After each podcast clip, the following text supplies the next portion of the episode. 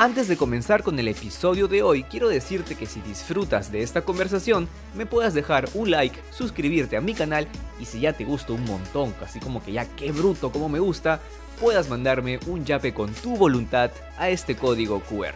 Ahora sí, arrancamos. Buenos días, buenas tardes, buenas noches, cuando sea que estés viendo o escuchando este episodio de Miope Podcast. Te doy la bienvenida al podcast de Horwell, un espacio que uso como buen miope que soy como lentes para acercarme a la gente con la que estoy conversando, ¿no? Y, para darme una mejor idea de quiénes son, en qué están, por qué hacen lo que hacen. Y hoy día ha aceptado estar en este espacio alguien que conozco hace ya varios años, alguien con quien he coincidido en cumpleaños, con quien coincidí una, alguna vez en un concierto de Fito Páez y luego nos fuimos a comer una Bembos a Miraflores, y eh, alguien que alguna vez fue mi jefe, en, la, última, en la última chamba eh, fija que tuve eh, durante pandemia, eh, un amigo está conmigo, alguien que además es cantautor y que también vamos a hablar de eso hoy, está conmigo el gran Diego Chávez. ¿Qué tal, brother? ¿Cómo estás? Habla, mi querido Horwell. Muy feliz de estar aquí de invitado en tu podcast. Gracias por la invitación. No, no, a ti, gracias por aceptar. Y, y, qué buena vista nos regalas a los que podemos ver esto por video, de, fondo la vía expresa, ¿no? Este, Miraflores, súper bien iluminado. Qué las ventajas de tener Zoom. Claro, las ventajas de tener Zoom. ¿Qué tal? ¿Cómo la ves? Oye, una pregunta, bro. de verdad. Dímelo. una pregunta, bro. Arranquemos esto preguntándote cómo te mantuviste cuerdo durante el año pasado. O sea, nos golpeó, a todos, no a todos por igual, pero ¿cómo lo viviste tú? ¿Cómo fue para ti como, como artista, como, como empresario, porque tú tienes tu empresa Ideari, eh, como novio, porque vivías con tu novia? ¿Cómo fue? ¿Cómo lo manejaste? A ver, eh, en primer lugar tengo que, que, hacer honor a las personas que lo sufrieron de verdad o que lo siguen sufriendo las consecuencias de esta pandemia.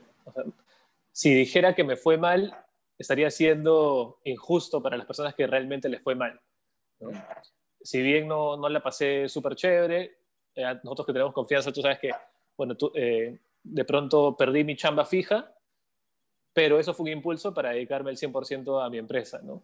Eh, tuvimos que hacer algunos cambios, nos tuvimos que mudar a un lugar más económico, pero, o sea, fue, fue un año definitivamente de cambios forzados, pero no, no malos. De hecho, cambios que, es más, que yo estaba esperando algún momento hacerlos, pero no me atrevía y, la pandemia como que me dio una patada y aceleró, aceleró el proceso.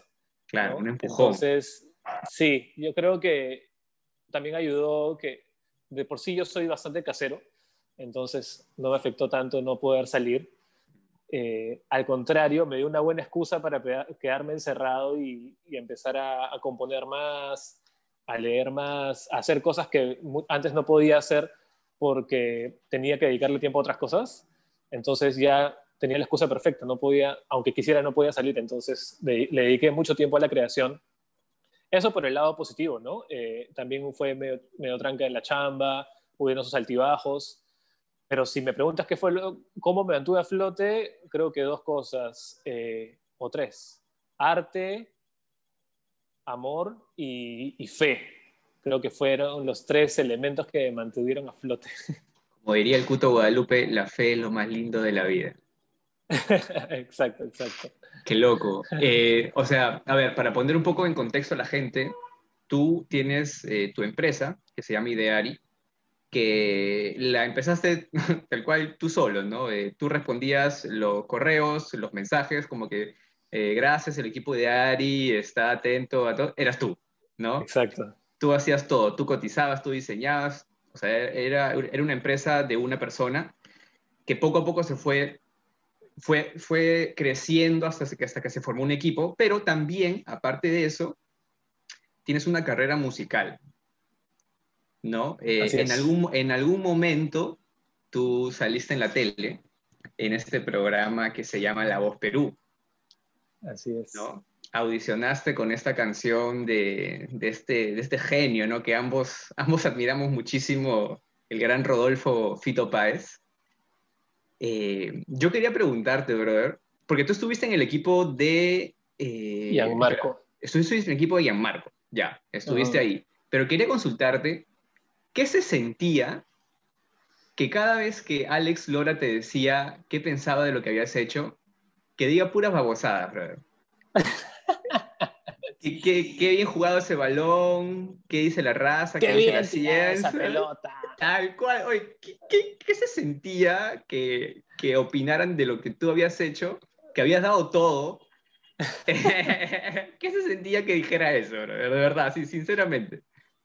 bueno, la, la, verdad es que eh, las palabras de Alex, aunque muchas veces parecían repetidas y, y que decía las cosas por, por decir, cuando uno está en el escenario, recibir la buena energía que él, que él tenía, pucha, era, era mejor que recibir pues la crítica de un súper sabio que seguramente te iba a decir en todas las cosas que había fallado, ¿no? Entonces estaba bueno como para aliviar la tensión, reírte un poco. Balanceado, balanceado. Después de una puteada de Gianmarco, una... exacto, exacto. Se, se, equilibraban ahí. Gianmarco me la bajaba y Alex me... claro, claro. Qué buena. ¿Y, ¿Y, en qué sentido te la, te la bajaba Gianmarco? ¿Cómo fue? ¿Cómo, ¿Cómo fue esa experiencia? Porque... O sea, uno que lo ve de afuera piensa, ah, chévere, Gianmarco era el coach, eh, había contacto directo, eh, pero ¿era tanto así? O sea, ¿podías conversar con él cuando quisieras? ¿Cómo se manejaba esa onda? No, eh, la verdad es que la parte de coaching era solamente hacia, hacia afuera, ¿no? Mm. Esa es la verdad. Internamente, quien nos entrenaba eran los profesores eh, que, que, contratan ahí, ¿no? Hay, hay profesores eh, de canto, hay instructores de, de desenvolvimiento escénico, vestuario y todas las cosas, pero tu coach, tu coach realmente solamente lo veías el día del show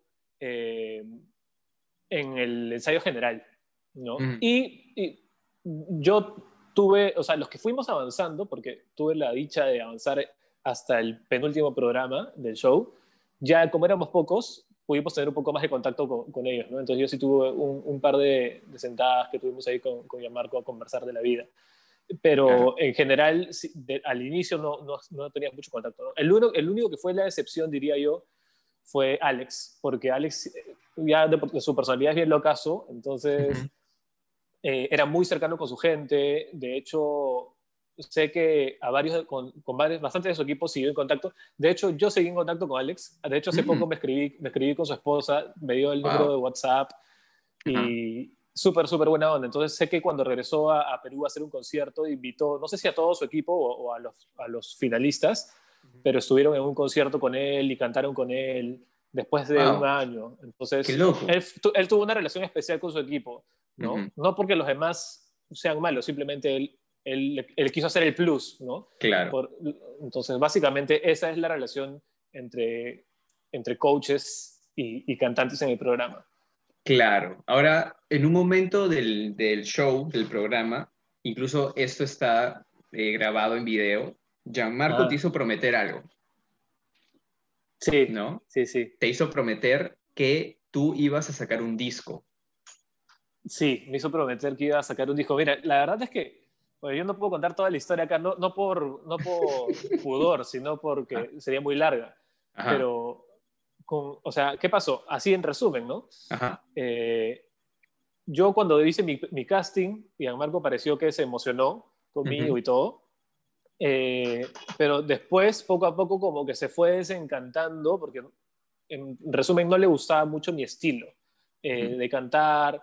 Eh, él me imagino que es mucho más técnico y, bueno, tiene su escuela. Y, habían otras personas en mi equipo que probablemente técnicamente cantaban mejor que yo y, eran más de... O sea, él, a él les gustaba más. Entonces, ¿qué pasó? Que a mí, yo empecé siendo uno de los más votados. Hasta ahora no entiendo cómo y, terminé siendo el más votado también. Entonces, cada, cada, fecha que pasaba, la primera fecha, yo fui el más votado de todo el equipo y me salvó directo el público. Entonces, ya Marco dijo como que acá hay algo raro. Entonces, cada oportunidad que Marco tuvo de salvarme, no me salvó, sino que me mandó a sentencia. Pero, el, público, siempre me salvaba. Entonces, así poco a poco fueron quedando en el camino muchos de los participantes que eran o sea, que evidentemente Gianmarco quería que pasen, ¿no? Porque tenían alguna afinidad. Entonces, poco a poco, muchos de, sus favoritos, que también eran amigos míos, eh, fueron quedando eliminados, no porque él quería, sino porque la gente me salvaba y eso empezó a, molestarlo. Ah, Hasta que llegó un programa donde no pudo, eh, eh, no pudo evitar evidenciar su molestia y cuando la gente me salvó, él miró a la cámara y le dijo a la gente, piensen cuando voten, ¿no? O sea, la, gente, la persona que va a, ganar este concurso va a representar el Perú, o sea, en otras palabras le dijo, los que están votando no tienen nada en el cerebro, no deberían salvar a Diego, ¿no? Lo dijo en vivo, conmigo ahí y todo, Entonces, eh, eso fue como que el, un choque, o sea, para mí fue un bajón súper fuerte, imagínate con toda la atención y claro, que tu coach, a ver, te, te acaban de salvar y tu coach esté molesto porque te han salvado. Claro, claro, claro, sí, sí, como que, ¿qué fue? Exacto, entonces como que, pucha, no sabes, o sea, el público ahí felizmente me apoyó, eh, eh, y nada, mi, mi, familia estaba que lo detestaba, toda, la, toda, la, gente que me, toda la gente que me conocía que eran fans de Marco empezaron a odiarlo. Cancelado en eh, Twitter. Pero eso es parte de su personalidad, él, él es bien como suelto y, y, y, no tiene filtro, ¿no? Que para algunas cosas es chévere y a veces no, no es tan chévere, pero eso, la parte positiva es que ocasionó que tengamos una conversación ya más personal saliendo de ahí, porque me imagino que se habrá dado cuenta que me incomodó, porque saliendo de ahí me llamó y conversamos, conversamos largo, eh, le, dije lo, le dije lo que sentía, o sea, en un momento estuve ya cerca del llanto por toda la carga emocional que tenía encima. Claro. Y, y, bueno, él también me fue bastante honesto, me contó cosas de su vida, cosas que le habían costado para llegar adelante. Y después de esa conversación creo que, que algo cambió porque no sé si se rindió al ver que la gente votaba por mí, pero, empezó a tener mucho, más, mucho más buena onda y, y, en los últimos programas, pues sus comentarios fueron positivos. Tuve la oportunidad de, mostrarle algo de mi música y en vivo. Mm. Al final, y, te cuento todo esto para llegar al momento en que tú dices, ¿no? Al final, claro, claro, sí, sí, totalmente. En una de las, en una de las presentaciones, eh, Gianmarco dice, bueno, eh, yo he tenido unas conversaciones fuertes con Diego, eh, y al final yo pude escuchar su música y Diego es un gran compositor eh, y estoy seguro que cuando la gente escuche tu música te va a querer mucho más y te pido que me prometas que, que vas a grabar tu disco y entonces como que ya, pucha, todo se fue para arriba, ¿no? Y, y, fue chévere. Al final, eh, ya cuando terminó la temporada, me invitó a un concierto suyo, que tenía un concierto de cierre en el Marzano. de hecho, yo estaba en la mezanina sentado con su mamá, él hizo que me pare y toda la gente de ahí me aplaudió y, tuvo su, su, final feliz la, la historia. Pero todo esto fue bueno porque también me dio protagonismo en, el show, ¿no? Todo por el rey. Claro, claro, de todas maneras, de todas maneras. ¿Y estamos hablando de qué año? Eso fue en el año 2015. Qué loco. Ya han pasado sus añitos. Yo te quería preguntar, o sea, termina la voz y uno como participante, yo imagino, tiene esta idea de que ya, que llegue, llegue lejos porque llegaste lejos y me voy para arriba. No sé si tú en, algún momento dijiste, ok, este va a ser el impulso y aquí, de acá, de acá en adelante, va a ser como que más, quizás sencillo, pero ¿con qué, o sea, cuál fue la realidad? ¿Cómo fue eh, de ahí en más tu carrera musical? Mira, te digo que la, la, fama, aunque, fue, aunque breve, que, que, tuve eh, durante ese programa fue intensa.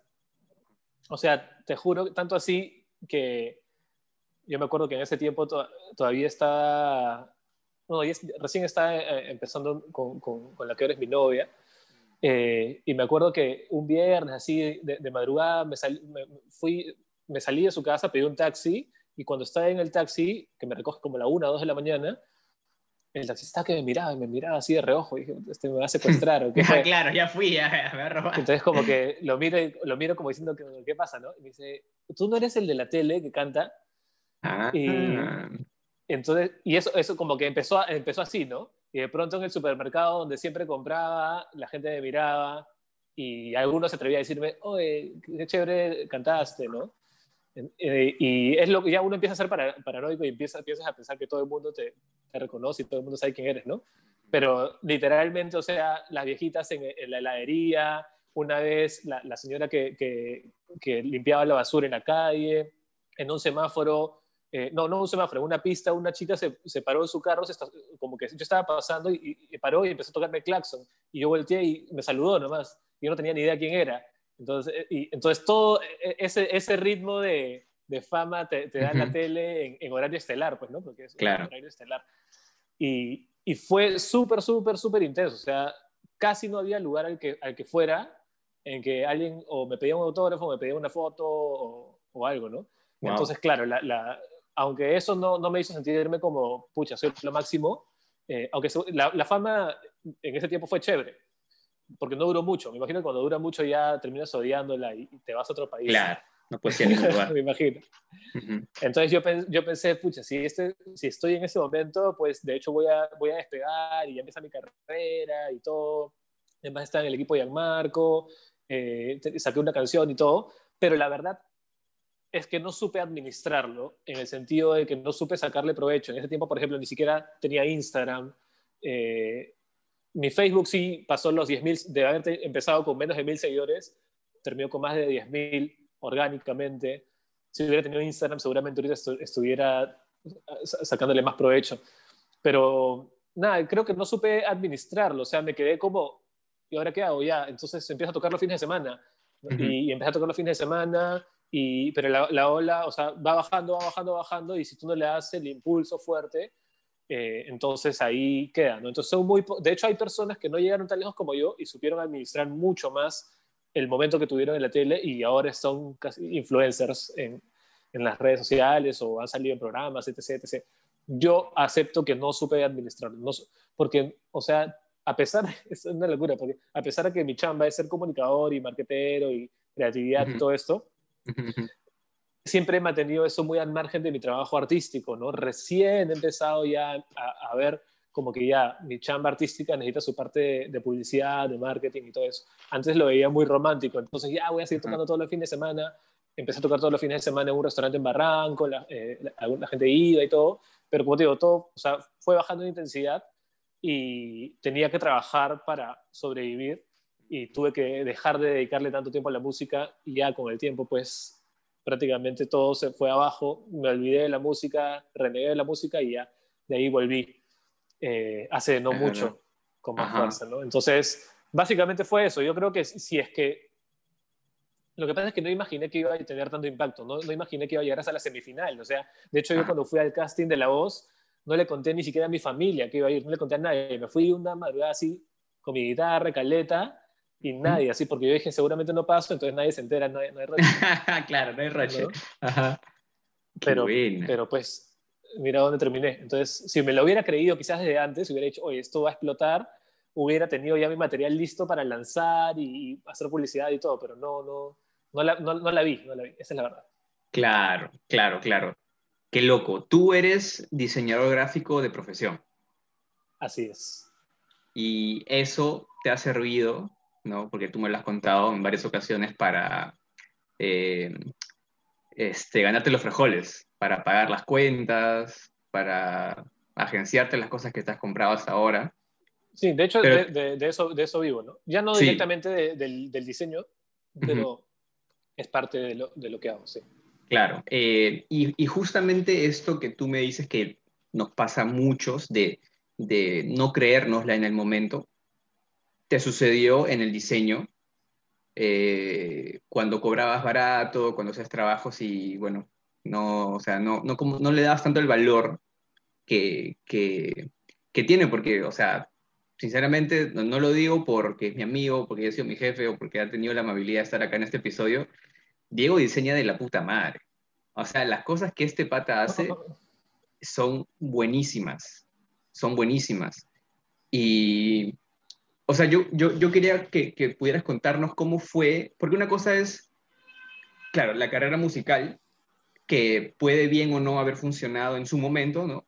Porque ya de eso hablaremos un poquito más adelante, pero cuando ya se trata de pagar las cuentas, cuando ya se trata de ser un adulto este, responsable, cuando ya se trata de estar en una relación a largo plazo, ¿no? Hay que, hay que tener dinero, hay que agenciarse cosas. ¿Cómo fue ese proceso tuyo para creértela como creativo, como diseñador? Para decir, oye, esta es mi chamba, vale tanto? Ah, eso es, una muy buena pregunta. Podrías, podríamos hacer un capítulo especial. Sí, ¿eh? Sí, sí la hago. Ahora Porque en verdad yo creo que es, es algo que le, que le- que le pasa a, a muchos, sobre todo en la carrera de diseño. A ver, para ir en, en orden, eh, yo salí del colegio eh, para, para estudiar arquitectura en la UPC. Ajá. Entonces, eh, yo desde niño, de hecho, lo que más hacía de niño no era cantar, ni hacer música, ni escribir, que son las cosas que hago ahora, sino era dibujar. Eh, lo que más me encantaba de niño era dibujar y toda mi secundaria, de hecho, me la pasé eh, estudiando dibujo manga en el peruano japonés. Me volví casi un especialista, quería ser mangaka, quería irme a Japón a, a crear mis propias historietas. Era así un, era un otaku por dentro, ¿no? Porque por fuera Ok. No, no me salía, pero por dentro Ajá. era un otaku. Ajá. Y eh, entonces yo dije, ¿cómo puedo? O sea, quería dedicarme a dibujar, pero eh, evidentemente en ese momento no lo veía como una carrera. Y una anécdota curiosa que tengo es que en, en mi proceso de dibujar historietas o mangas, lo único que no me salía bien eran los fondos. Entonces, eh, los fondos de lugares, ¿no? Entonces dije, lo único que me falta es aprender a dibujar fondos. ¿Qué estudio? Ya, arquitectura, pues será. Ay, Y- ¿qué y tal, así- ¿qué tal conclusión? ¿Cómo llegaste a eso? Lo Qué más, lo bueno. más gracioso, sí, eh, eh, o sea, fue, fue muy gracioso porque me acuerdo que nos estábamos mudando a una casa, eh, una casa súper grande que, que nos duró poco tiempo, pero fue la mejor casa en la que vivimos. Y, y- y mi viejo, el patio, con una arquitecta lo diseñaron para que todo el patio que existía ahí se convierta en una super piscina. Entonces, cuando yo vi el dibujo que hizo la arquitecta de lo que era mi jato, transformarlo en un lugar con una piscina y unas cosas alucinantes, y dije, oye, ¿quién, hizo, ¿quién dibujó esto? Y mi papá me dijo, la arquitecta. Yo en ese tiempo habría tenido pues que 10 años, 11 años.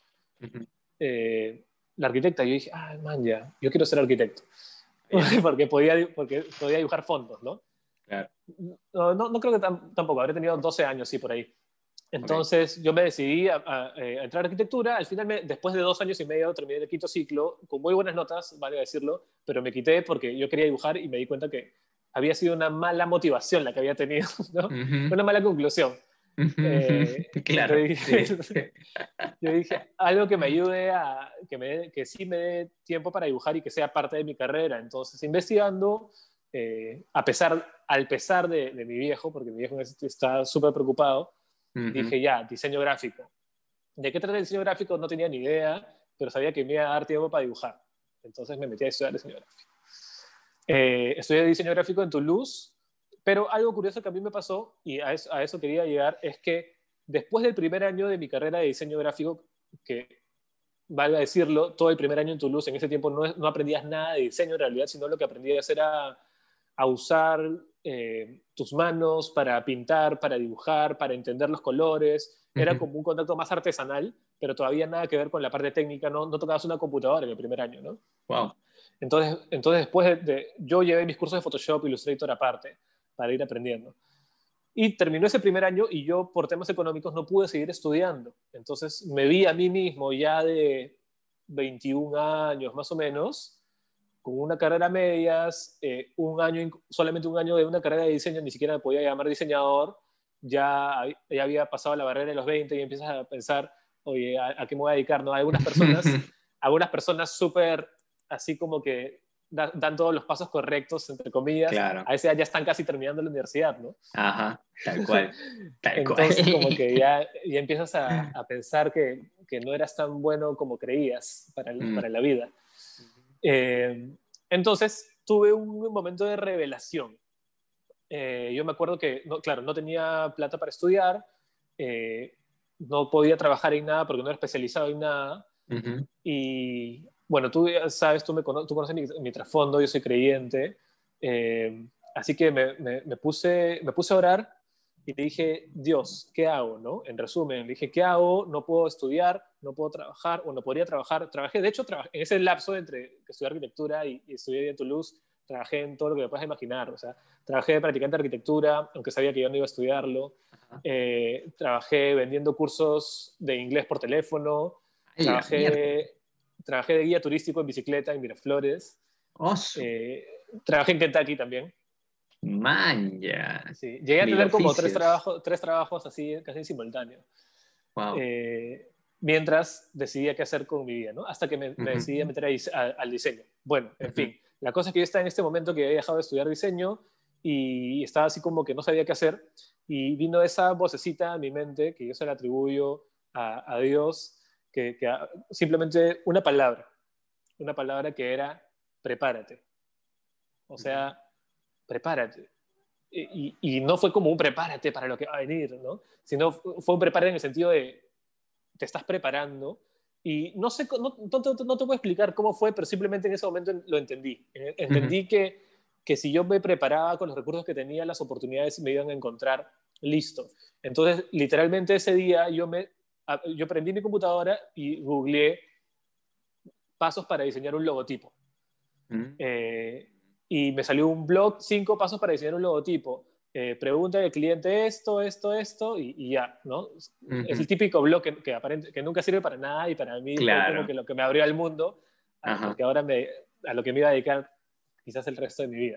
Entonces, eh, después de que leí ese blog, apunté todos los puntos y dije, ya, qué chévere. Me descargué un libro sobre branding, un PDF gigante como de 300 páginas, empecé a encontrar todos los recursos gratuitos que había en Internet, y ya te estoy hablando, pues, quizás del año 2011.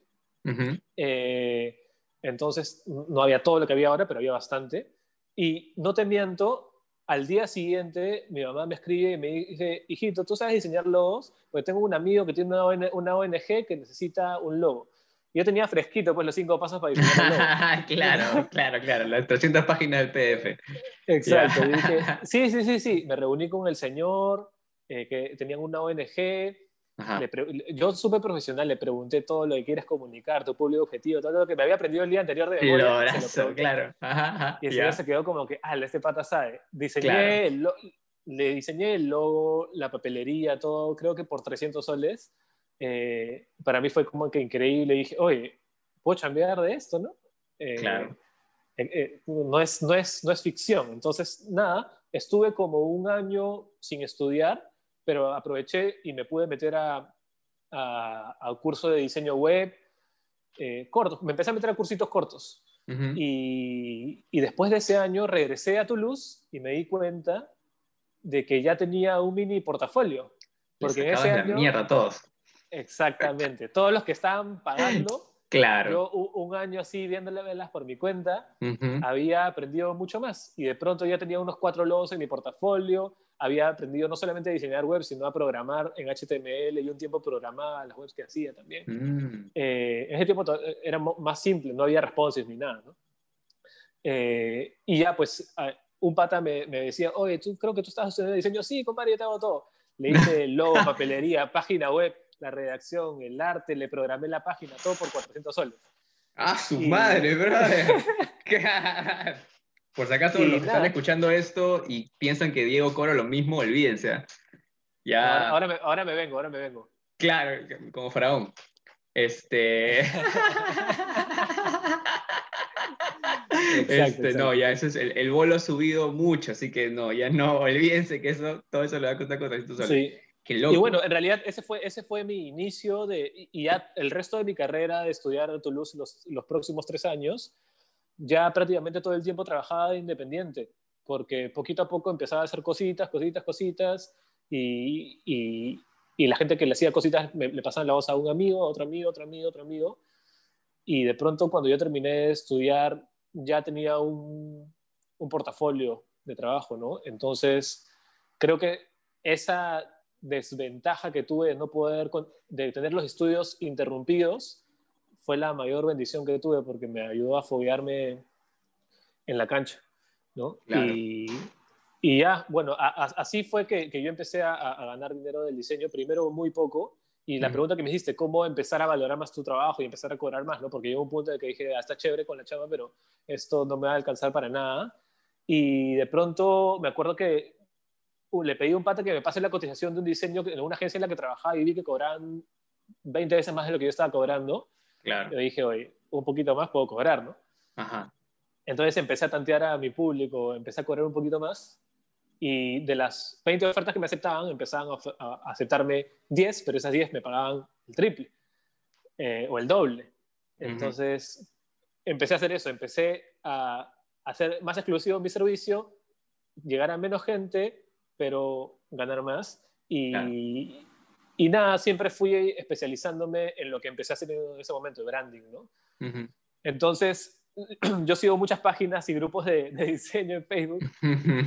no sé si tú entras, eh, pero esos grupos de diseño ilustradores es para deprimirte. O sea, si tú vas a estudiar diseño y te metes con esos grupos, no quieres estudiar diseño nunca en tu vida porque es deprimente. O sea, la gente se trolea entre sí, a le una ah. pregunta y le hacen carga un montón. Claro. Eh, Cero colaboración. Todos hablan, sí, te hablan mal de que el, diseño no es rentable, que te vas a morir de hambre, y tal, tal, tal, tal. Felizmente nunca me metí en ninguno de esos grupos porque si no, no lo hubiera hecho.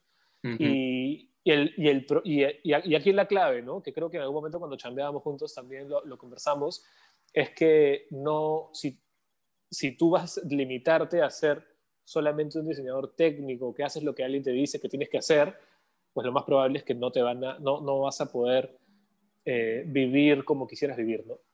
Pero si a esas aptitudes del diseño le añades eh, la creatividad, la eh, te desarrollas en, en, comunicar mejor tus ideas, en presentaciones, desarrollas tu gestión comercial, cómo vendes tus proyectos, el storytelling que hay detrás y, lo complementas con mucho más, entonces de pronto tu chamba ya dejas de ser un diseñador y empiezas a ser alguien que, que, que añade valor a, a, las marcas, ¿no?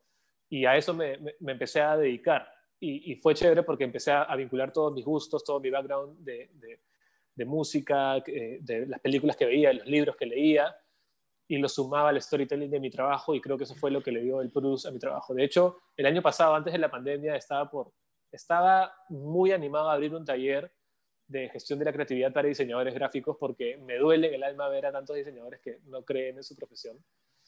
Pero bueno, tantas cosas que quiero hacer en algún momento lo haré. Sí, Sí, sí, de todas maneras, me queda clarísimo.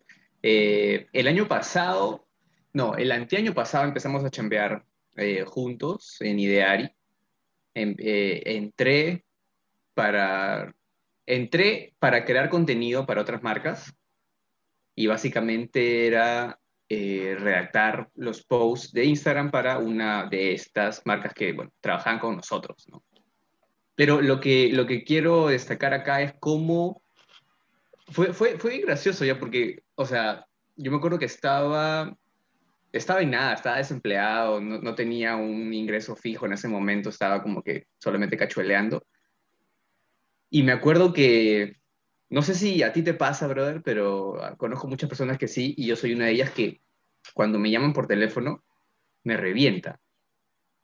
O sea, es como yo digo, pucha, hay WhatsApp, pueden escribir, pueden enviar audios, o sea, es tan fácil pero es el, es, el, es el, mal de nuestra generación, que no queremos contestar el teléfono. Claro, tal cual. Entonces yo veo, Diego Chávez está llamando, entonces, claro, tenía, tenía opción, ¿no? Tenía su opción de decir, brother, este, estoy, en, estoy en otra, mándame un audio o escríbeme qué fue. Pero contesté la llamada y resulta que Diego me llamaba para saber en qué estaba y para ver si es que estaba disponible como para poder tener tipo una entrevista, una, una, una reu para hablar sobre chamba. Y bueno, finalmente ingreso a Ideari y fue casi un año. estuve a un mes de cumplir un año en Ideari. 11 meses. Y la cosa es que, bueno, por circunstancias ya que me fueron ajenas, eh, tuve que salir yo y otro pata más de la, de la empresa. No lo despedí, por si acaso. No, no, no, no. Diego no, no me votó. Pudo hacerlo. Debió hacerlo. Se me, adelantaron, se me adelantaron. Claro, claro, claro. Estaba, estaba a unos cuantos meses de, de, de, poder este, subirme el sueldo, pero no se pudo. no se pudo. Eh, fue, fue una experiencia, me ayudó un montón eh, económicamente, pero bueno, Diego sabe, eh, varios, tuvimos varias conversaciones sobre eso a veces no se me da bien chambear en equipo, sobre todo cuando lo que estoy haciendo no lo disfruto tanto. Mm. Eh, y yo quería, brother, que cuentes así, a calzón quitado, normalazo, o sea, tienes mi bendición. Cuéntale a la gente cómo fue trabajar conmigo, o sea, cómo, cómo fue esa experiencia, por favor. A ver, trabajar contigo fue una de las mejores experiencias que he tenido en Ideari. Eh, porque aprendí a, ¿cómo decirlo? O sea, lo, lo, que es liderar un equipo, ¿no? O sea, porque claro, yo me hice jefe, entre comillas, en el camino, nunca fue mi plan. Eh, de hecho, me es rarísimo si alguien me dice jefe, no, no le dejo a nadie que me diga jefe. claro, claro, sí, sí, sí. Pero, sí, sí, sí. pero nada, o sea, justo tú entraste cuando de pronto el equipo de, de, de, de ser dos pasamos de pronto a ser cinco. Cinco. ¿no? Entonces, como que entraste en un momento en el que yo tenía que supervisar un montón de cosas y, y, yo, yo inicié Ideari y, y con, con, la visión de, de, de creer, ¿no? De, creer en lo que podemos lograr, ¿no? Con, las ideas, pero también de creer en la gente. Y, y la razón por la cual te, te convoqué eh, y te lo dije muchas veces, es porque desde que yo te conocí, como que vi algo y, y, y creí en ese talento que tenías. Yo me acuerdo la, cuando nos conocimos, quizás la primera conversación que tuvimos eh, ahí en el jardín de mi jato, Claro. y, y, me contaste que, que, que, que, no sabías qué, qué hacer con, con, tu vida porque te gustaba dibujar y tomar fotos y estoy, estamos hablando pues de hace como, mm, no sé si... 2014. 8, 8, 8 años atrás, sí. 7 años atrás. Sí, ¿no? sí, sí. Eh, Fácilmente. Sí, y, y, no sé, como claro, que... Ninguno de los tenía ni barba ni bigote. Exacto. Nicolita, Nicolita. No, no, ni menos colita. y, y, nada, o sea, como que fue, fue chévere porque todas las personas que entraron a Ideari y, y, y que, las que siguen trabajando esporádicamente o, o, o fijo, eh, son personas que las que conocí y, tuve una conexión especial con esas personas y vi algo especial en esas personas, ¿no? Y tú eres una de ellas.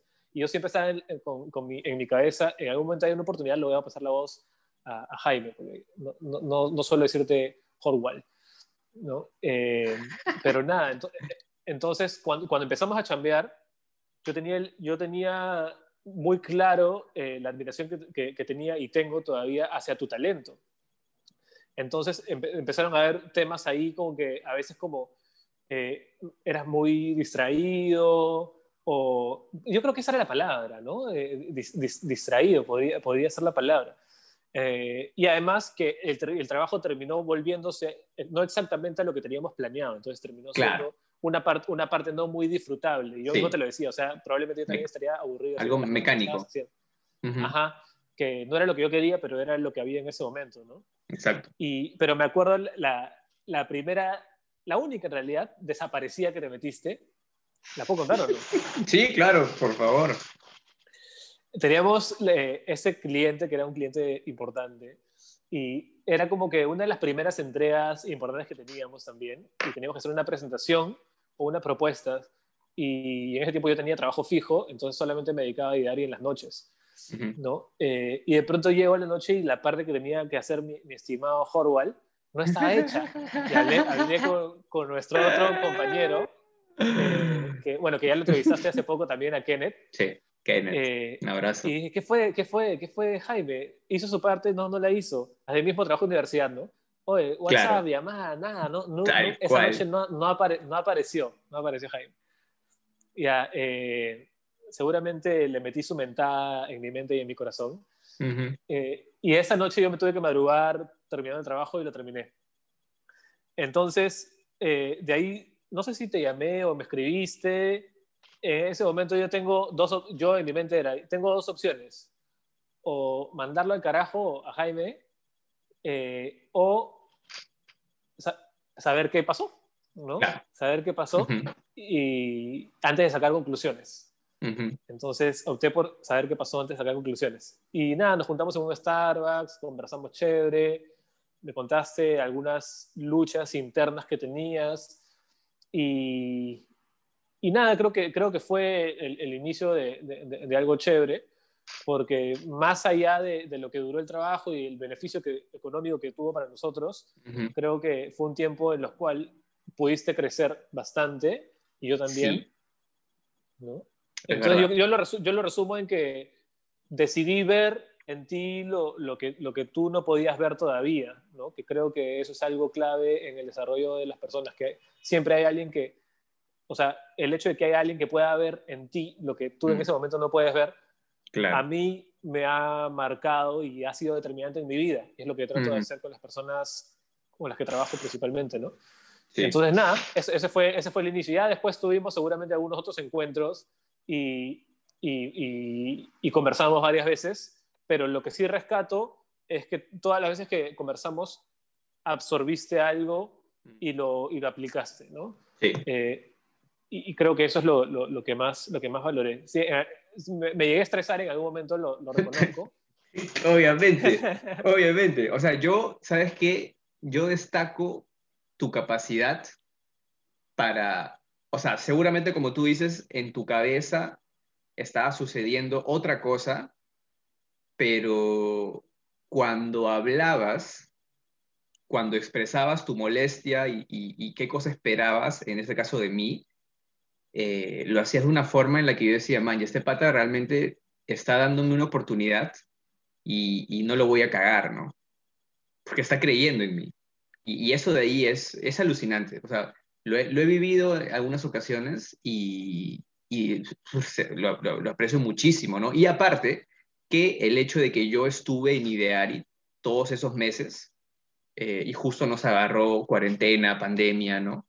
Eh, se vino un tiempo de, de, ahorro, digamos, casi forzado, porque eh, quizás a ti te pasó, a algunas personas que estén escuchando, viendo esto, les ha pasado, que ese momento de no poder hacer nada más te hizo dar cuenta de que, oye, sinceramente estoy gastando en huevadas. La plata se me está yendo en sabe Dios qué cosa. Eh, y, el, año pasado, el, año, el, año, pasado fue el año en que más ahorré en mi vida. Alucina, literal, literal, igual. Y todo ese tiempo que he estado, digamos, desde que salí de Ari, pude estar tranquilo gracias a los ahorros que tenía eh, y bueno, viendo qué más podía hacer, ¿no? Pero, pero eso de ahí es, lo, lo, lo rescato un montón. Eh, eh, tú, brother, tienes, entre las cosas que haces, también escribes algunos guiones para spots. algunos han salido incluso en la tele. Y hay uno bien particular que es con el que yo, es como que, no sé, si, si te mencionan, es una de las primeras cosas que, que, yo, con la que yo te relaciono y es con el spot que hiciste para la blanquirroja de cuando el amor no tiene cura. Eh, o sea, yo pienso que eso de ahí no pudo haber sido hecho, quizás sí, ya, pero a ti te gusta el fútbol. Sí. Te gusta, eres un hincha de la selección, eres hincha de, bueno, eres hincha de Alianza. Este, un abrazo. Saludos ahí abajo. Este, pero, o sea, ¿qué tanto dirías que, que, influye el fútbol en ti? O sea, ¿es muy fuerte, es tranquilo, es como que, bueno, pasa así por agua tibia o es importante realmente? Eh, diría que es importante, pero si me comparo con las personas que conozco para las cuales es importante, me doy cuenta que no es importante. claro. Me, me, yo, o sea, me encanta el fútbol, pero se me pasa, se me pasa rápido, ¿no? O sea, soy, soy, soy hincha y, disfruto los partidos de la selección. De hecho, en las eliminatorias para Rusia fui a casi todos los partidos que tuvimos en local, fui al estadio. Eh, entonces, no, normalmente no me pierdo los partidos de, la selección. Soy bien hincha, pero no soy un hincha, pues, eh, que, o sea, como que el fútbol llega como que a, a meterse en su vida y afectar en su vida, como que es transversal a su vida, ¿no? Soy hincha de, temporadas, aunque suene feo. Eh, o sea, en temporada de fútbol soy hincha de fútbol, pero ahorita que no hay fútbol, o sea, no es que estoy pensando en fútbol, ¿no? Claro, Hasta que vuelvan las eliminatorias de nuevo. Claro, tu vida puede seguir normal sin, puede funcionar normalmente, ya sea que Perú pierda o que simplemente no, no haya fútbol.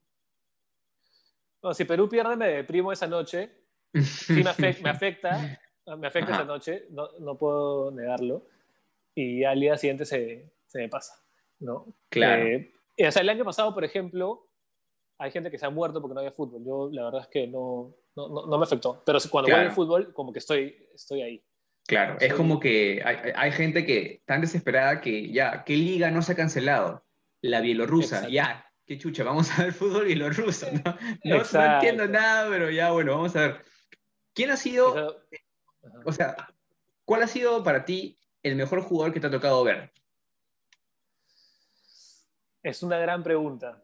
Mira, del jugador, el jugador del que más hincha fui, que no necesariamente ha sido el mejor que me ha tocado ver, pero el que más hincha fui, fue de Ronaldo, de R9. Ajá. De Ro- Ronaldo Nazario. de Asís. Ajá. Ah, claro. Ronaldo Nazario. ajá. De Lima, de Lima. Claro. Eh, sí, por- porque justo coincidió en mi época, exacto, o fenómeno, coincidió con mi época de más, de más fan de- del fútbol. O sea, yo de, de chivolo era mucho más fan de, de fútbol. O sea, de chivolo Mm. yo era de los que en los dos recreos se pasaban todo el recreo jugando fútbol y estaba en la selección del colegio jugando fútbol y, y- y coleccionaba los álbumes, el álbum del Mundial del 98. Me acuerdo que mi viejo terminó llevándome a mismo Navarrete para poder conseguir las figuritas que me faltaron. Ah, la miércoles, qué paja. Y, y lo, lo, lo enmicamos, me lo puso así como en un, en un folio, con, Ujú. con la portada de Ronaldo, celebrando un gol y mi foto, Ujú. y mi nombre y todo. O sea, Entonces, por, e- creo que por esa temporada que fui tan fan, que coincidió con el apogeo de- del fenómeno, fui, muy fan, fui muy fan de él, ¿no? Eh, ya viendo en retrospectiva, me gustaba, eh, me deleitaba más Ronaldinho, ¿no? Uf. Ronaldinho. Creo que el que más me ha deleitado de los que he visto ha sido Ronaldinho, ¿no? Brother, yo digo, esperaba ¿no? los domingos para verlo jugar. Literalmente. O sea, era domingo y decía, hoy juega Ronaldinho. O sea, hoy juega el Barça y por tanto hoy juega Ronaldo de Asís Moreira, ¿no? La Eh, época donde, donde más seguía el Barça fue la época de Ronaldinho. Sí, Igual. me- me- me- era una, era una genialidad, era lo que más disfruté.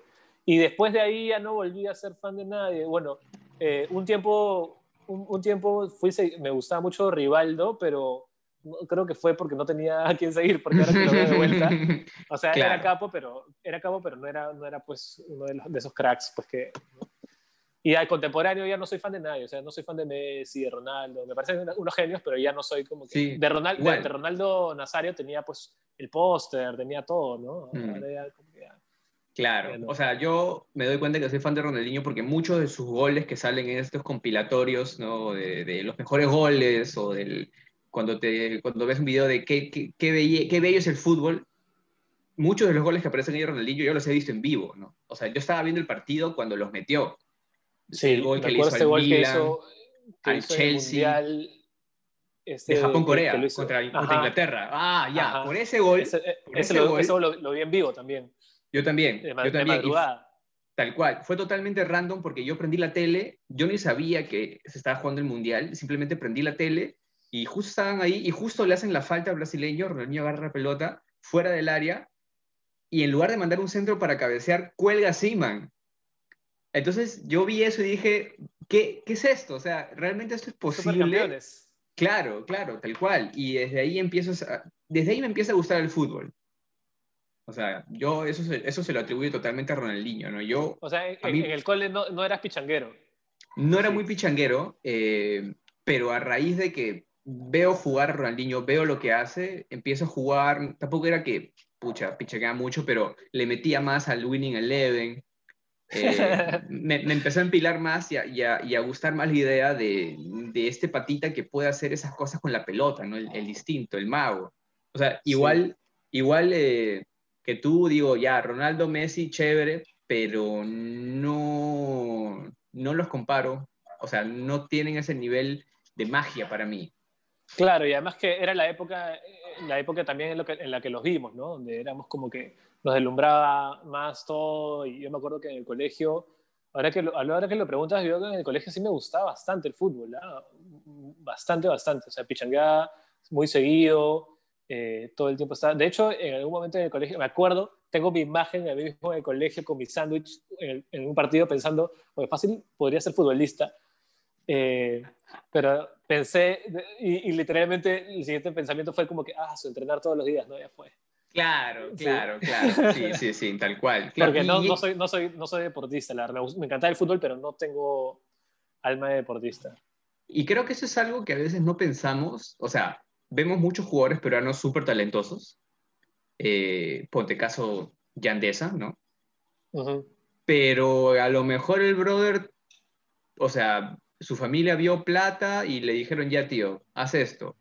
El brother vio plata y dijo, ya, ok, le meto, pero no es que realmente le guste, ¿no? No es que realmente eh, le sea placentero lo suficientemente entrenar, prepararse, no sé.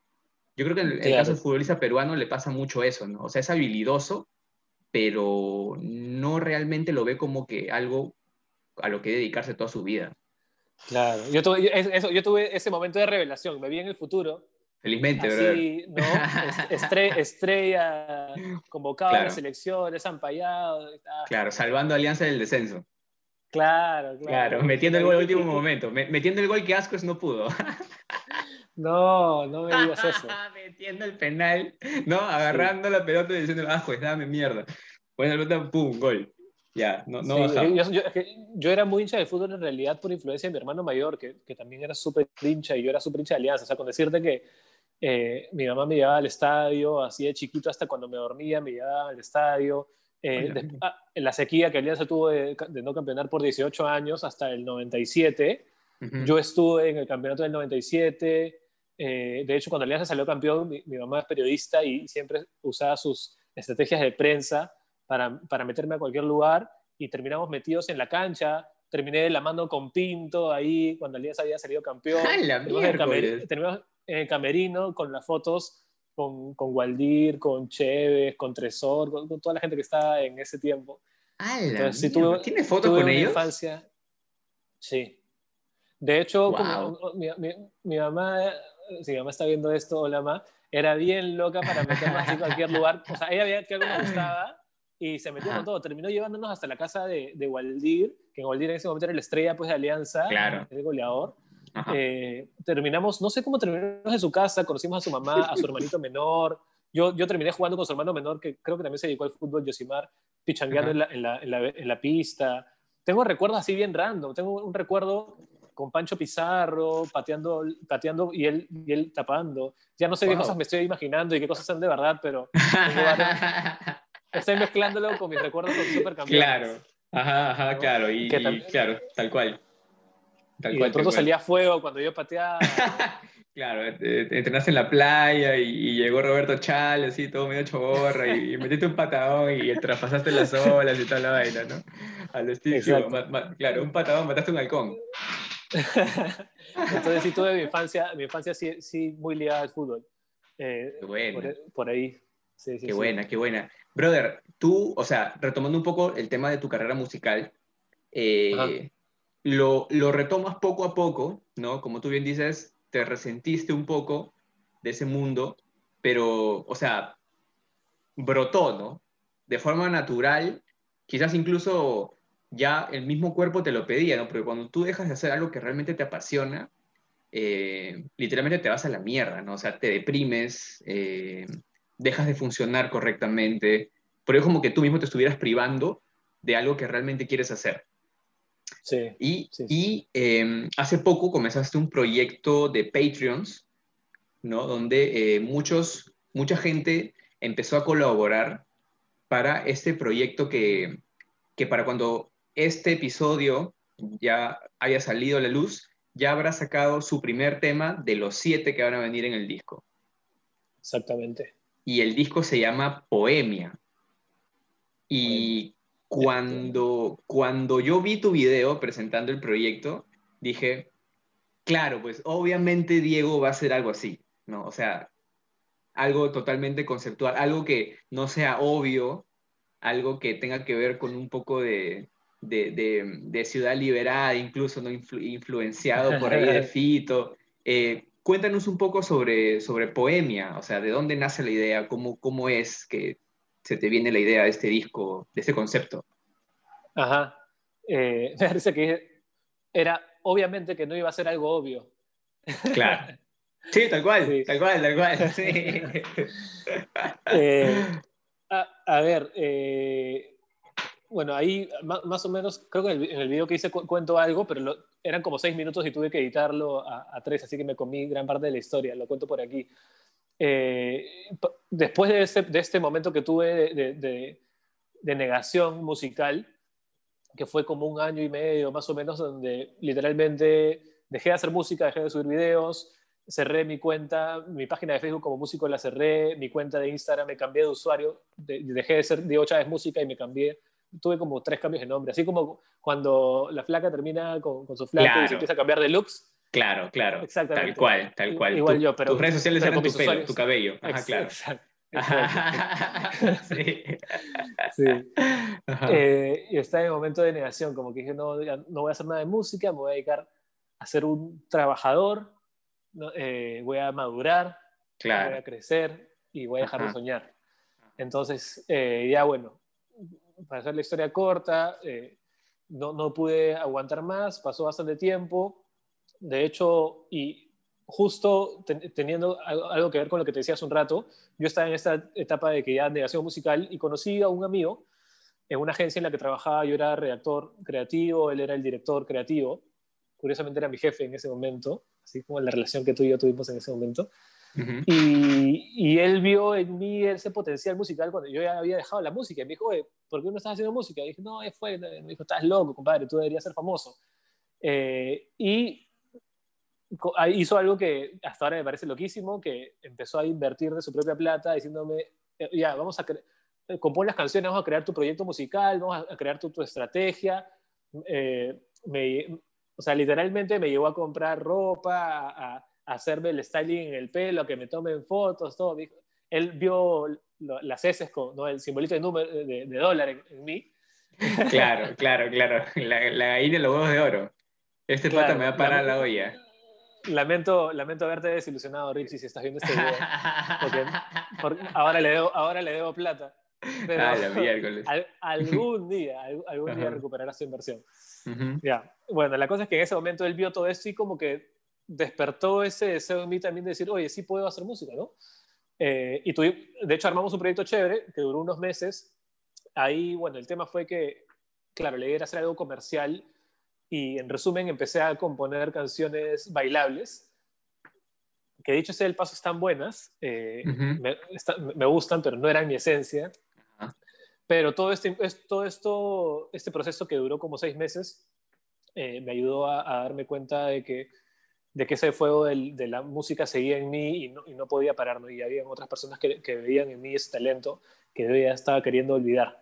Entonces fue un impulso para, para, empezar a componer. Entonces hablé con el equipo que, que habíamos formado. Le dije, muchachos, lo siento, pero no puedo hacer música estilo Luis Fonsi. Eh, no me liga, la puedo escuchar fácil, pero no, no me sale del corazón. No, Va a salir, quizás salga algo bravazo, pero no voy a querer publicarlo porque no es mi esencia. Y bueno, todos me comprendieron. Y se deshizo de alguna manera ese proyecto, pero con mi amigo eh, seguimos de alguna manera. Bueno, en resumen, ahí fue que dije, ok, era casi mediados, un poquito más de mediados del 2019, y dije, voy a empezar a, voy a hacer algo que nunca había hecho. Eh, voy a empezar a simplemente a, a, crear y a componer y a maquetar mis canciones sin pensar lo que va a pasar con estas canciones. Voy a crear ahorita, en el momento, sin saber lo que va a pasar. Eh, y, y, lo que fue el disparador y cuento esta breve anécdota porque para mí fue muy importante. Yo me, a raíz de esto me metí a un curso de Music Business porque dije, ya, quiero empezar a, a, a, hacer música y saber cómo marketearla. Y en medio de todo este curso de Music Business, una clase particular que me llevé fue una anécdota donde un, bueno, una persona que conocía muy de cerca a Gianmarco contó una anécdota de él. Eh, y Gianmarco, detrás de toda su, fama y toda esta pinta pues, de exitoso, él pagó mucho derecho de piso para llegar hasta donde está, ¿no? Eh, eh, nadie, pues él, él realmente la, luchó, se fue a Estados Unidos eh, sin ser nadie, a buscar a Emilio Estefan, a tocar la puerta, a mostrarle sus maquetitas. Aquí ya tenía algunas canciones, pero allá no era nada. Y, bueno, esa experiencia que tuvo él, que la contó este señor, que yo no la conocía, y, y, cuando fue donde Emilio Estefan le dijo, Emilio Estefan en resumen le dijo, ¿qué quieres? Y, y Marco le dijo, quiero que escuches mis canciones. Y bueno, ahí ya, ya Marco terminó, siendo la, gran figura que es ahora, ¿no? Pero yo me puse en ese momento y dije, imagínate que se me cruza, no sé, pues Emilio Estefan o quien sea ahora el, gran productor y me dice, ¿qué quieres? Yo digo, eh, quiero que escuches mis canciones. ¿Ya cómo la escucho? Y no tenía cómo mostrar mis canciones, no tenía, todas estaban acá a medias, letras a medias, melodías a medias, ninguna maqueta. Claro. Y me, me, vi a mí mismo diciendo, oye, estoy que le reclamo a Dios, al mundo, al universo, a la vida que es injusta conmigo porque no me deja hacer música y no tengo nada para mostrar, ¿no? Eh, y me di cuenta pues que estaba siendo bastante incoherente con las expectativas que tenía. Entonces dije, me voy a dedicar a crear, a tener un material para que si algún día se me abre una puerta inesperada, eh, tener algo con, eh, para mostrar y, que la oportunidad me agarre preparado, ¿no? que, que pues la, suerte eh, no es más que eso, ¿no? La, oportunidad cuando coincide con la preparación, pues ahí se da la magia. entonces dije, voy a prepararme para ese momento. Empecé a componer canciones muy personales. De, todo ese año tuve un año turbulento de muchos cambios en mi vida y, cambiar pensamientos, creencias, ideas. Y, dije, quiero que este disco sean canciones que nazcan de mí sin filtros, sin pensar en lo que la gente espera escuchar de mí, sin tener límites, eh, no sé, de, pudor, ¿no? Sin, tener pudor en el sentido de, no, de poner un límite con la gente, no, o sea, voy a ser honesto, voy a desnudarme, voy a cantar lo que hay en mí y que salga lo que tenga que salir. Y empecé a componer estas canciones, a maquetar estas canciones a lo largo de unos meses. Escuchando las canciones me di cuenta que todas tenían ya un color similar, que todos tenían un color nocturno y, que me daban la sensación de estar en una ciudad con muchas luces de noche. Y, y yo no sé si tú has tenido la oportunidad, no he tenido tantas oportunidades de viajar solo, pero cuando he viajado a algún lugar, estando en un lugar que no conoces de noche, sientes como una energía, como que cualquier cosa puede pasar, eh, como que eres libre de sentir, eh, nadie te conoce, nadie sabe quién eres, nadie tiene expectativas de ti. Entonces puedes eh, ser tú, ¿no? sin tus límites mentales, por decirlo así. Puedes sentir al máximo. Y sentí que de pronto este disco se había vuelto eso, en un lugar donde me había permitido sentir. Hay canciones que son optimistas, hay canciones que, que podrían ser hasta depresivas, hay canciones que hablan sobre tener esperanza, también hay una canción que habla sobre la muerte, pero sin diciendo que tengo miedo, pero al mismo tiempo tengo esperanza y mezclar todas estas sensaciones. Me gustó mucho esa experiencia y quise crear al final un disco, crearle el concepto que sea como esta ciudad que te da la bienvenida por siete noches para que puedas conectarte con tu alma, ¿no? Para que te atrevas a sentir las cosas que a veces está mal sentir, ¿no? Eh, y darle la oportunidad a la gente de sentirlas conmigo, ¿no? de conectarse con, con las cosas que sienten. Básicamente ese fue, ese fue de cómo empezaron a nacer las canciones. Y el título en realidad es una, yo, yo no sé si tú, me has ganado, si tú me has gozado en esa faceta, pero yo siempre, a mí me gusta jugar mucho con las palabras, siempre hago juegos de palabras, chistes estúpidos normalmente, que la gente me maletea, pero hace, hace, algunos años me, me nació esta palabra de poemia, que es evidente una mezcla entre bohemia y, poema, eh, que esas, esas, dos mezclas me, hacían sentir como en un lugar así, ¿no? bien artístico, bien libre para, para sentir, para descubrirte, y, y lo quería poner, en, algún momento pensé escribir un libro que se llame Poemia, eh, algún proyecto artístico, algo quería ponerle ese título y al final el disco como que estaba esperando ese nombre, ¿no? y le puse ese título y, y en eso se resume el, concepto de, de, poemia. Y, y un, o sea, este, este álbum, Poemia, va a tener siete tracks que representan cada noche que tú te vas a quedar en este lugar. Y hay, Exacto. O sea, yo he tenido la oportunidad de escuchar eh, ya algunas, algunas en maqueta, otras ya finalizadas. Eh, incluso hay una que ya tiene, me parece que un videoclip, no, o sea, una, sesión privada con Lorena. No. Ok. Ah, ¿cómo, es eso entonces? No. Porque algo que no sabes es que las siete ah. canciones son inéditas. O sea, sí has escuchado, has escuchado, de hecho, has escuchado dos canciones de, de, mi disco. Ok. Eh, que las escuchaste una vez que fuiste que, a mi departamento, me acuerdo que, te las mostré y una vez que en una, en una, reunión escuchaste un par de canciones que seguramente alguna te recordarás, pero las canciones que tú has escuchado, por ejemplo, las que he cantado con, con Lori y todas estas, son canciones que no están entrando en este disco. O sea, en este disco Lo, que, lo, que quise hacer fue eh, deshacerme de todo lo que ya tenía antes y, poner el lienzo en blanco y, ver qué nace. ¿no? Y, y, de las siete canciones, seis son canciones que compuse del 2019 en adelante absolutamente y una es una reciclada que nunca grabé, pero que también está ahí. Wow. Exacto. Ok, ok, ok, ok, ya. Entonces, bueno, eso también va a ser una sorpresa para mí. Entonces yo no, o sea, Habré escuchado máximo la maqueta de un par, pero nada más. Exacto, has escuchado la maqueta de dos canciones. Ya, ok. Entonces, ya mira, mi idea era decirte que tocaras esta que también va a estar en el disco, esta que te quiero que quiero que tú cantes no va a estar en el disco. No, pero, igual la puedo cantar. Sí, claro. El asunto es que es eh, como esta, como los que están escuchando y viendo esto lo van a escuchar en febrero, en el mes del amor.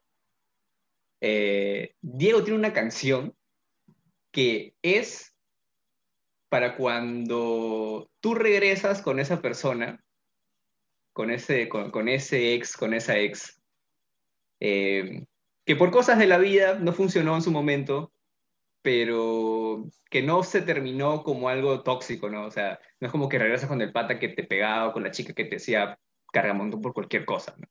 Con la chica que te pegaba también. Con la chica que te pegaba también, también sucede. Y la canción está basada en algo que le sucedió a Diego, ¿no? Con, con su novia de ahora, que está pasando ahí por la ventana, la veo de ahora, ¿qué tal? ¿Cómo estás? Este, esta canción se llama Sintiendo demasiado y es una locura. Cuando la sacó, la estuve escuchando como 10 veces en un solo día y es una de las que más me vacila. Eh, que bueno, tiene varias, ¿no? tienes años como días, tienes este, chicha morada, eh, tienes este, sintiendo demasiado. Pero esta especialmente le pedí a Diego que por favor nos pudiera cantar el coro, como para que nos deleite un ratito y eh, por ahí que se animan a buscarlo en Spotify, porque está en Spotify. Y nada, eso. Sí, acá tengo la, la guitarra, la separé. Eh, esta, esta, canción, me acuerdo que hace, hace, la lancé hace casi exactamente un año, porque la lancé en, a finales de enero del 2020. Sí, sí, sí. Y, y, tú, de hecho, tú fuiste la primera persona que escuchó el máster oficial, porque ese día justo me habías visitado, ¿no? Claro, sí, sí, sí. Sí, y claro, yo le dije, Diego, esta canción está, es, eh, está buenaza, está buenaza. Él, bueno, me escuchó, se, se alegró de que me gustara tanto, eh, y sí, de verdad que sí, es un temazo, es un temazo.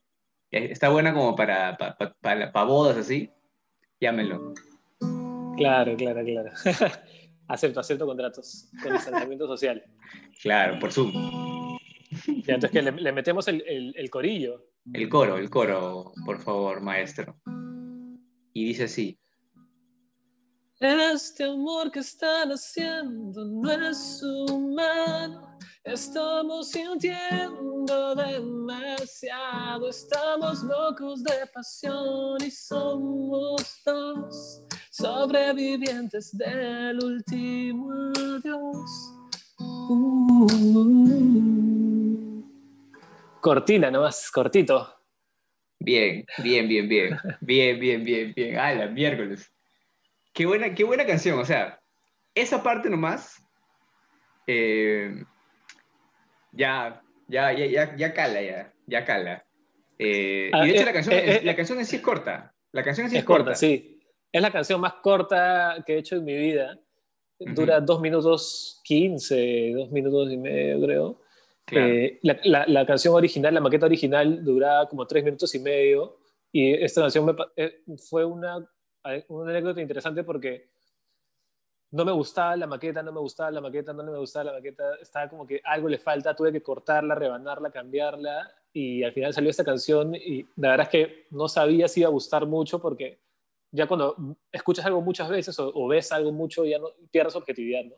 Mm. Y, nada, me, sorprendió para bien que, que, a la gente le, le, gustó. Y, y, sí, pues obviamente tiene un, tiene un significado bastante especial la, letra. Eh, el disco musicalmente creo que va a ser también una sorpresa eh, para la gente que está habituada a escucharme.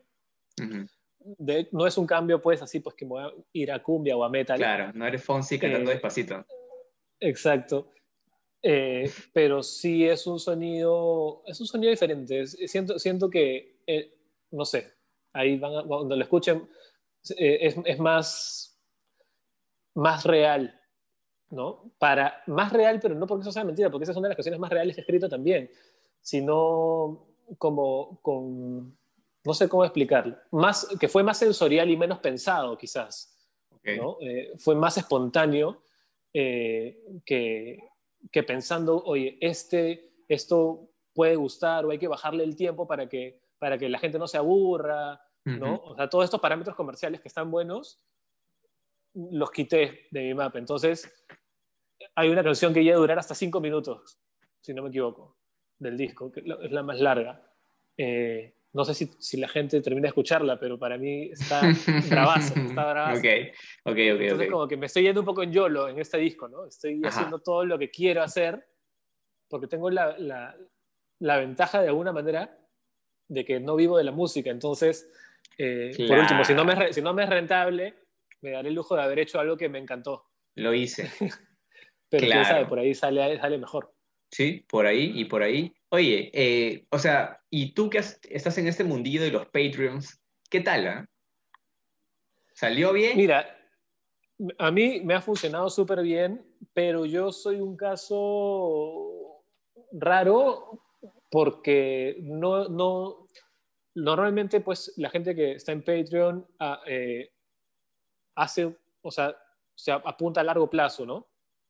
Apunta a largo plazo y, y hace contenido a través de la plataforma mi, campaña fue un poco diferente. Mi campaña, para que la gente sepa, fue una campaña de cinco meses, que todavía no termina, eh, para que en esos cinco meses la gente me apoye y con esos fondos cubrir eh, el 50% de, de, los costos del disco. ¿no? Entonces, eso me ayudó a mí a, que la gente se sienta un poco más en confianza en hacerlo, porque sabían que después del quinto mes ya no van a tener que aportar. En cambio, cuando se dan que el compromiso es a largo plazo, son un poco más reacios, ¿no? Tienen, tienen que tener mucho más feeling con tu trabajo. Eh, entonces, como que mi estrategia de alguna manera fue como, va a ser un periodo corto, eh, y entonces eso hizo que la gente se, se anime, ¿no? Entonces, hay, incluso hay gente que, que, quiso eh, hacerlo por, por separado, no por, por Patreon, y, y, hacerme el apoyo directo, ¿no? Que también un par de personas se animaron a hacerlo directo. Entonces me ha ido bien en la campaña, pero no le he dado al Patreon el uso tradicional, entonces no podría ah, asegurar que, que, contar tanto mi experiencia a través de Patreon. De hecho, hasta ahora no publico nada en Patreon porque todos los beneficios que le ofrezco a, mí, a la gente que me está apoyando es directo. Directo hacemos llamadas por Zoom o, en mis Instagram, mejores amigos, cosas así, ¿no? Claro. Eh, segura, Kenneth, él sí está haciendo una campaña de Patreon a largo plazo, eh, que quizás en algún momento me anime, después de esta campaña ver, ver qué, qué sale. Pero es, una, es una plataforma muy, muy buena, ¿no? De hecho, excelente. Creo que en mi caso yo hubiera podido hacerlo de manera independiente, pero la ventaja de Patreon es que te pide tu tarjeta y te cobra mensualmente. Entonces yo no tengo que pasar por el momento incómodo de decirle, oye, ya toca depositar. ¿No? Ah, ok, es automático, es automático. ¿Y, y Patreon cobra algo de ese monto? ¿Cuánto cobra? Sí, sí, sí, sí. Eh, yo creo que es como un 8%. ¿Del total o de cada uno? Bueno, es, es, es, igual, ¿no? Al final es igual. Es, del total y también... Eh, es que si es el 8% de cada uno, claro, es el 8% mm. del total. Ah, del total. Sí, el 8, eh, del total. Ah, ya, ok, entonces agarro un poquito más. Sí, qué loco. Oye, Diego, un favor, o sea, ¿tú crees que podrías cantarnos, adelantarnos algo, alguno de los temas que van a salir en Poemia como para que la gente se anime a, a, a, darle una, una, chequeada? El corito de alguna, el, el, corito de alguna nomás, la que tú quieras. Eso sí, dinos el nombre como para que la gente la busque luego. A ver, voy a sacarme un audífono para escucharlo mejor. A ver.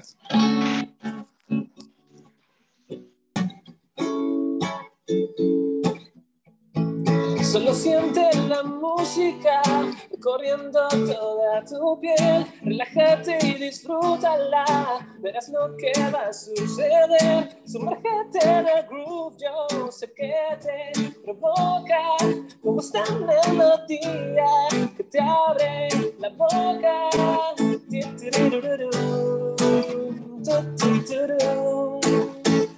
Es un fragmentito de una de una canción. Bien, ¿cómo se llama esa? esa canción se llama Mensajero. Ajá. Eh, es, es, quizás la canción más movida del disco, es la primera que, que, que, voy a lanzar. Seguramente cuando la gente ya esté viendo este video, esa canción ya estará publicada en las mm. plataformas, en YouTube y en todas partes. eh, es la, sí, es la, es la canción más, más movida.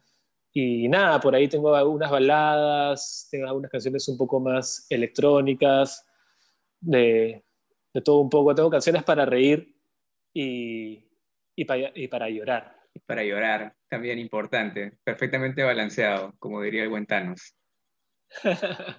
Qué sí, Sí, sí, sí.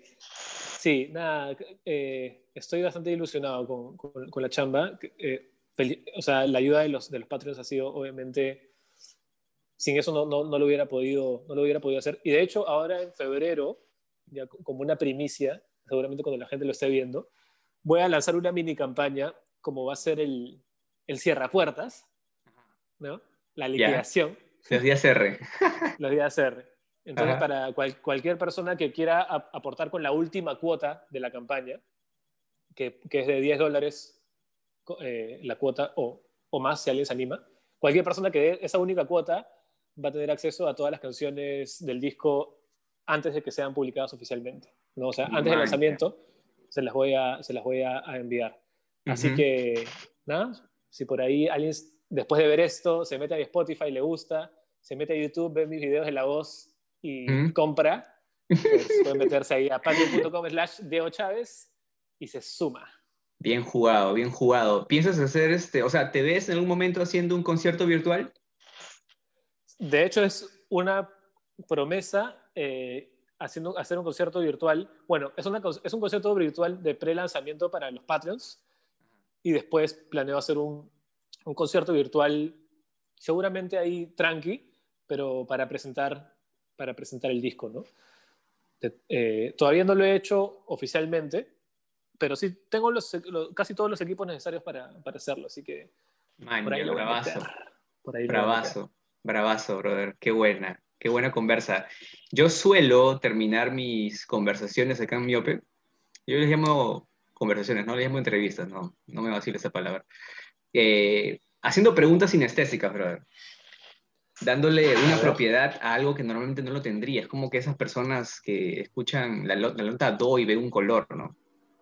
Claro. Entonces, yo te quería preguntar, por ejemplo, ¿no? si tú estás yendo a una, ya, estás yendo a un, a un bar, ¿ya? Y ves que hay una nueva cerveza artesanal. Eh, y esa, esa, esa, cerveza artesanal te sale que tiene eh, el sabor, es sabor poemia. A su madre. ¿Ya? Entonces tú la pides y la tomas. ¿A qué crees que sabe esa, esa cerveza? Eh, yo creo que tiene un toque amargo, apenas lo pruebas, pero no, al segundo o tercer sorbo te empiezas a ver dulce y no sabes exactamente qué pasó. okay. Eh, yo, creo que, yo creo que ese sería el, el efecto que, que, te daría la, la cerveza poemia. Ya, bien, bien, bien. Ya, entonces eh, es tu cumpleaños y, pucha, te quieres comprar un perfume, ¿ya? De la nada te sale la idea, ya, quiero un perfume, no tengo. Y vas a la, vas a la tienda y uh, de todos los aromas que tú podrías ver que hay, eh, está uno que te llama la atención porque dice que esa, esa vaina huele a Ronaldinho. ya, esa, ese perfume huele a Ronaldinho cuando te lo compras y te lo echas acá en la muñeca, le metes ahí su olfatea. ¿A qué crees que huele ese perfume, brother? Yo, o sea, lo primero que, que, pienso, aunque no es muy agradable para el aroma, es en sudor. Pero pienso que es un sudor que es tipo o sea, es como si le pidieras tu camiseta a Ronaldinho y te la da toda sudada, pero igual te la Claro, como dices. Sí, sí, sí. ¿No? Te la exacto, exacto, exacto. Y dices, ya, ya qué chu. eso, eso, es lo que me remonta. qué bueno, bueno, tiene sentido que, que un propio Ronaldinho vuela, vuela a sudar. Eh, ya, finalmente, ya, digamos, te vuelves a mudar, ya no estás ahí al costadito de la vía expresa, te vas a otro lugar y tienen que comprar una alfombra nueva, por X razón. Y entonces entre las texturas que están, eh, que, que, están disponibles en esta tienda, eh, la que más te llama la atención es la textura, es la textura Dios. Entonces, tú pasas la mano y ¿qué, qué cosa crees que siente? O sea, ¿qué, ¿qué, qué, cosa crees que sentiría tu mano cuando pasas por la superficie de esa alfombra? Chucha, ahí sí, ahí sí me agarraste, ¿ah? Ah, te caí. Eh, yo creo, o sea, ¿qué te pasa cuando, cuando tocas esa alfombra? A ver, ficcionándolo un poco, yo creería que, que de pronto todo tiene sentido. O sea, de pronto cuando tocas, pasas la mano por esa alfombra, empiezas a, a recorrer por un segundo toda tu vida, los momentos de dolor, las tragedias, las tristezas, los conflictos, y, y de pronto las ves de una forma que todo engrana y todo es un rompecabezas que se acaba de armar y dices, man, ya, todo, todo estaba todo estaba bien, ¿no? Creo que eso es lo que pasa eh, de, de, pronto la, la, vida con todos sus sinsabores, sus alegrías y, y, sus altibajos, la concibes hermosa, empiezas a amar la vida y al mismo tiempo desprenderte de ella todo en ese momento que tocas la alfombra, ¿no? claro, ya, porque ya, ya, y te vas, te, te mueres.